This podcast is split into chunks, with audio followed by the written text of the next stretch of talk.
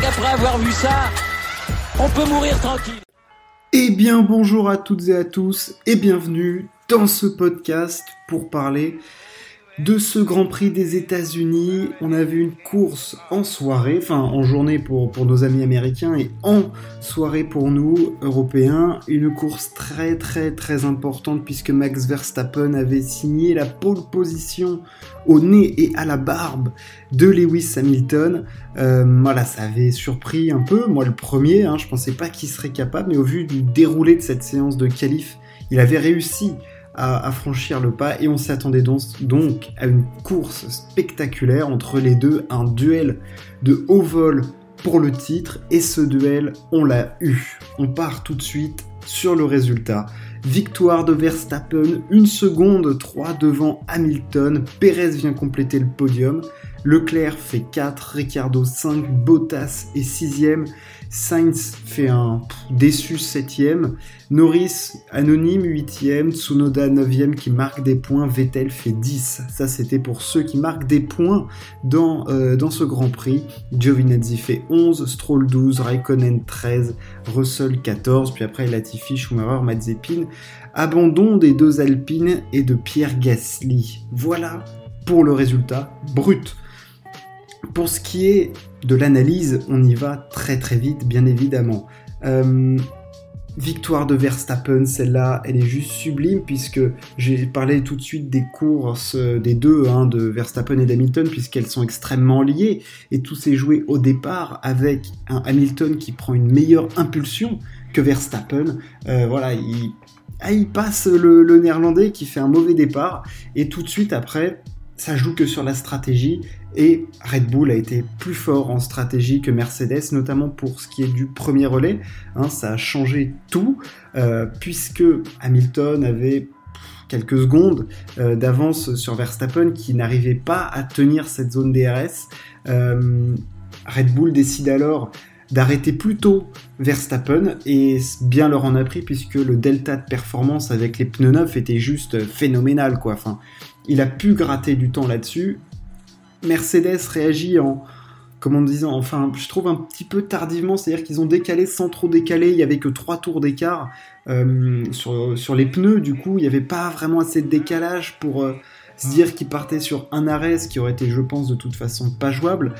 Donc, c'était un petit peu curieux ce qu'a fait Mercedes d'arrêter que 4 tours après euh, Lewis Hamilton, puisque Verstappen était déjà à 6 secondes.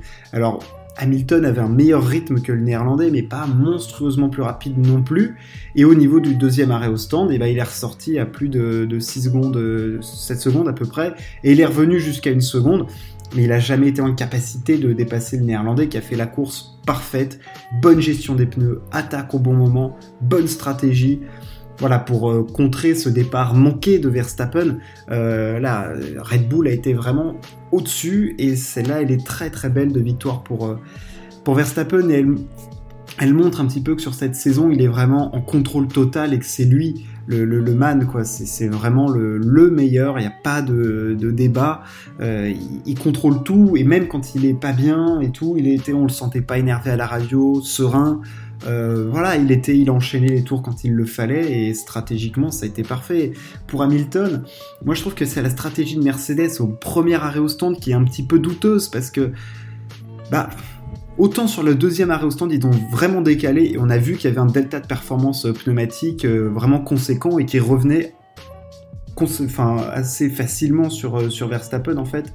Et je, je vois pas pourquoi ils l'ont arrêté euh, trois tours après enfin je veux dire trois tours t'as pas le temps de, Verstappen n'avait pas vraiment dégradé ses pneus et Hamilton comme les voitures sont quand même plutôt proches euh, les deux pilotes aussi bah ils pouvaient pas faire la différence vraiment ils ont perdu un temps phénoménal là-dessus, ils se sont peut-être fait avoir aussi, et là, euh, bravo à Red Bull, hein, et bah, pas chapeau bas à Mercedes, parce que c'est quand même il fallait marquer des points aujourd'hui face à, face à Verstappen et ils n'ont pas réussi à le faire.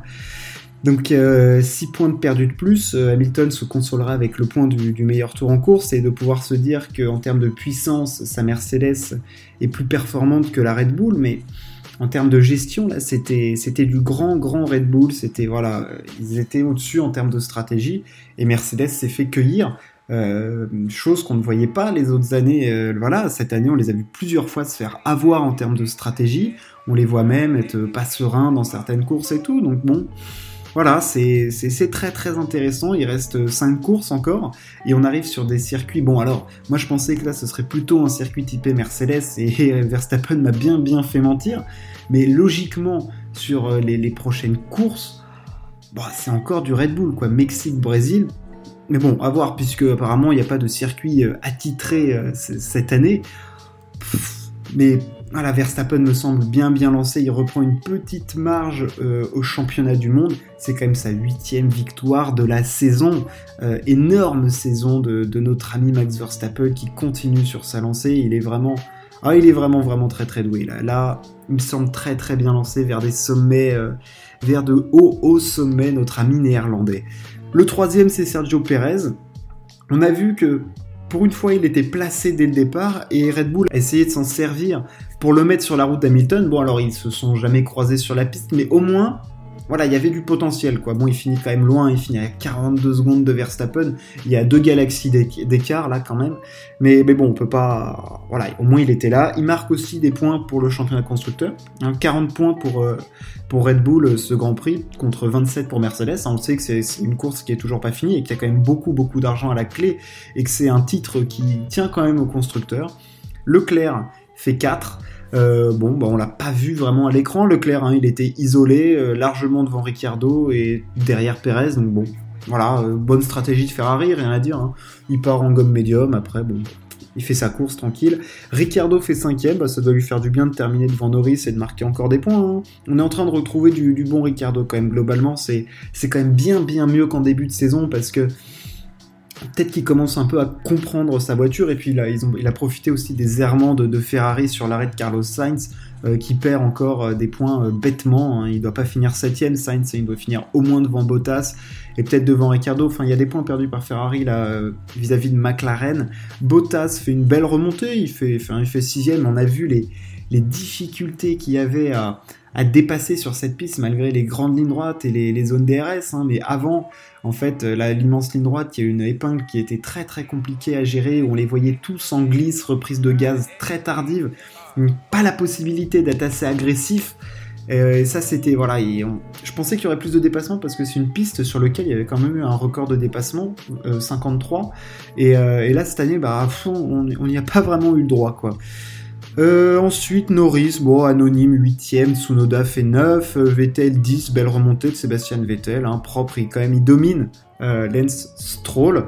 Et puis après, bon, bon on peut parler d'Alpine, bon, voilà, c'est la course catastrophique, hein, la, la qualif était naze, complètement nulle part, et, et là, les deux voitures qui, qui abandonnent, quoi. Donc bon, voilà. Rien à, rien à signaler de, spécial. On n'a pas eu, on a eu un spectacle joli pour la victoire, même s'il n'y a pas eu de, de fight en direct. C'était un duel à distance. Et même s'il est revenu à un moment à moins d'une seconde à la fin, on sentait bien qu'Hamilton n'était pas en capacité de, de dépasser Verstappen, quoi. Il y avait, y avait pas assez d'écart vraiment entre les deux voitures, même s'il était plus rapide. Il reste maintenant 5 courses. Euh, pour départager nos deux, nos deux petits copains. Euh, c'est voilà, ce championnat nous, nous tient en haleine et va continuer de nous, tenir en haleine, puisqu'en plus, euh, même sur les circuits où on se dit bon bah voilà, ça, va être pour telle voiture, c'est plus pour machin, c'est pas vraiment ça. Donc bon, voilà, logiquement Mexico le 7 novembre, du coup, dans deux semaines. Et après, on aura Sao Paulo, un enchaînement sur euh, voilà, les week-ends qui vont s'enchaîner. On aura trois week-ends de suite, Mexico, Sao Paulo, Qatar. Ça va être, euh, voilà, il va falloir que Hamilton quand même euh, réagisse fort, fort, fort, parce que même si au classement il est pas loin de, de Verstappen, on le sent pas moi je sens Verstappen quand même un petit peu plus fort. Il y a quand même maintenant, euh, il y a 12 points d'écart entre les deux, donc 12 points, ça commence à faire, euh, à faire un petit mat là. Alors évidemment, tu peux pas, pas te, reposer dessus, hein. Mais bon, quand même, ça, voilà. Et puis ça montre bien que c'est Verstappen qui, domine un petit peu les, les, débats. Et lui, il a envie de continuer. Et je le sens vraiment, ah, je le sens mentalement changé, mentalement bien. Euh, pas de stress, il négocie bien. Là, pour moi, la pression, elle lui coule dessus, franchement, parce que sur cette piste-là, il sort une pole position absolument hallucinante en mettant deux dixièmes à tout le monde, euh, dont, euh, dont Hamilton. Waouh, quoi, waouh, waouh, waouh, le niveau de, de notre ami Verstappen est quand même très très très élevé et je, suis très très j'ai vraiment envie de voir la suite quoi ça ça s'annonce ça s'annonce grand et si il parvient à décrocher la lune et ce titre de champion du monde bah ça le fera entrer dans une catégorie absolument mythique parce que ça serait un des plus grands accomplissements de l'histoire de la Formule 1 voilà ce qu'on pouvait dire de cette course nous, on se retrouve très très vite. Euh, aujourd'hui, il y aura un autre podcast sur le ski, puis après, je parlerai de MotoGP, évidemment. Merci de m'avoir écouté. Ciao, à plus.